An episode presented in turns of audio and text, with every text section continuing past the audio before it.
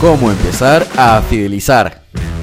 Hola, espero estés muy bien el día de hoy. Mi nombre es Víctor Alfonso y quiero darte la bienvenida al episodio número 4 de El lado B del servicio, el podcast dedicado a los emprendedores del mundo de los servicios. Si tienes un negocio en donde das un servicio y quieres construir relaciones sólidas con tus clientes para vender sostenidamente y así dejar de apagar incendios, pues este podcast es para ti. Así que empecemos nuestro episodio de hoy. Hoy hablaremos acerca de ciertos aspectos que es importante que tengas en cuenta antes de que empieces a realizar cualquier inversión de dinero y tiempo en fidelizar a tus clientes actuales, es decir, a los que ya han probado o han comprado tus servicios.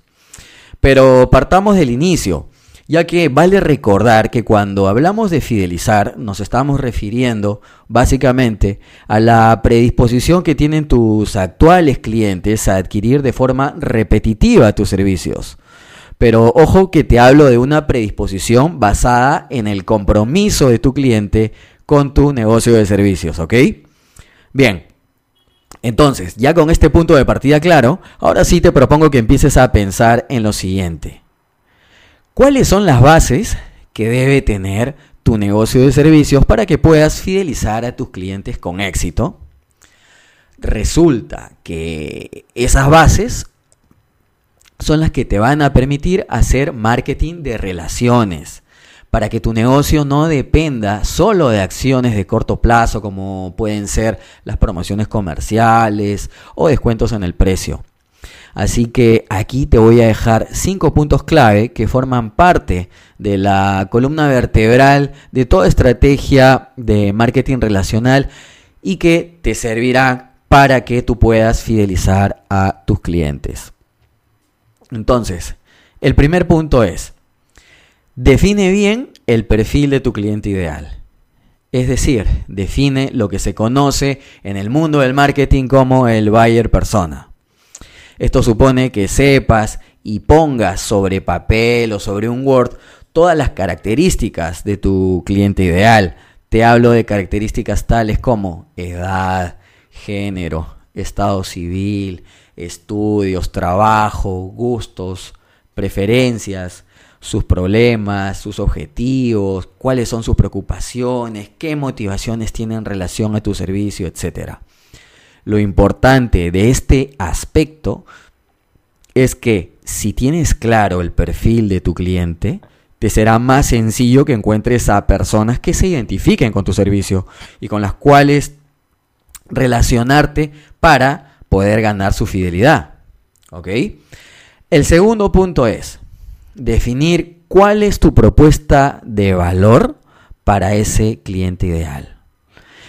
Este puede que no sea un aspecto tan sencillo, pues tu propuesta de valor debería ser la razón de fuerza por la cual tus clientes tendrían que escogerte a ti antes que a tu competencia. Si logras identificar el problema central de tus clientes, podrás pensar en cómo tu servicio soluciona esos problemas de forma única, mejorada o distinta a la de tu competencia. Entonces, esto te hará pensar en qué beneficios entregas que te hacen distinto o superior a los demás.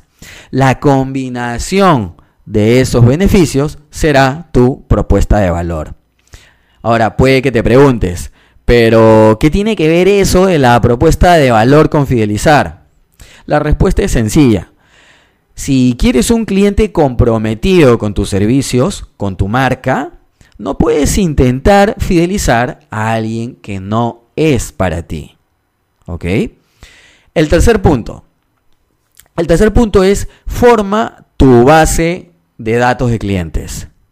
Este aspecto es fundamental, es muy relevante si tú quieres fidelizar a tus clientes actuales. Es importante que construyas tu base de datos con información de las transacciones, de tus clientes y los datos de contacto de tus clientes como mínimo. Lo importante es que eh, tú puedas segmentar a tus clientes basándose o, basándote en su comportamiento dentro de tu negocio. Recuerda que no puedes pretender fidelizar a todos. Tienes que saber bien hacia dónde apuntarás tus balas. A quién fidelizar y a quién no. De ahí la importancia de lograr tener una base de datos segmentada. Fidelizar implicará entregar ciertos beneficios y tratos preferenciales a tus mejores clientes. Entonces, hacer este trabajo requiere que sepas enfocar correctamente tus esfuerzos, por supuesto, a los clientes pertinentes. ¿De acuerdo? Vamos entonces ahora con el cuarto punto y es administra la experiencia de tus clientes en tu negocio de servicios. Identifica cómo se sienten tus clientes con tu servicio, desde que tienen un primer contacto con tu empresa, pasando por la entrega de tu servicio hasta incluso la postventa. Si tu cliente vive una gran experiencia en cada punto de contacto que tiene contigo, habrás dado un gran paso para fidelizar, ya que estarás llevando tu propuesta de valor a su máxima expresión. ¿De acuerdo? El quinto punto. El quinto punto sería plantéate acciones específicas para manejar las quejas de tus clientes. Que las quejas y reclamos no te tomen por sorpresa y tampoco las mires como una amenaza. Mejor es verlas como oportunidades para ganar clientes leales hacia tu negocio, hacia tu marca, porque eso puede suceder definitivamente. Si manejas con empatía, respeto y flexibilidad estas situaciones difíciles, podrías transformar un posible detractor en un cliente leal que recomiende tu marca y además estarás aprendiendo mucho en el proceso. Así que ya sabes, maneja muy bien las quejas de tus clientes.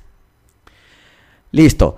Entonces, y para no hacerla muy larga, recuerda que si logras manejar estos cinco aspectos o ejes del marketing relacional, habrás dado un gran paso para fidelizar a tus clientes actuales. Y así eh, empezarás a gozar también de los tremendos beneficios que implica tener este tipo de clientes, clientes fidelizados. ¿De acuerdo?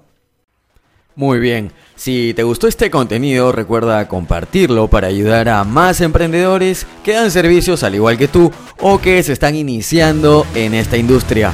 Recuerda también activar el botón seguir y suscribirte a este podcast. Además puedes seguirme en mis redes sociales y en mi página victoralfonso.com. Te agradezco por tu audiencia y recuerda siempre activar tu gen del servicio. Que te vaya de lo mejor. Chao.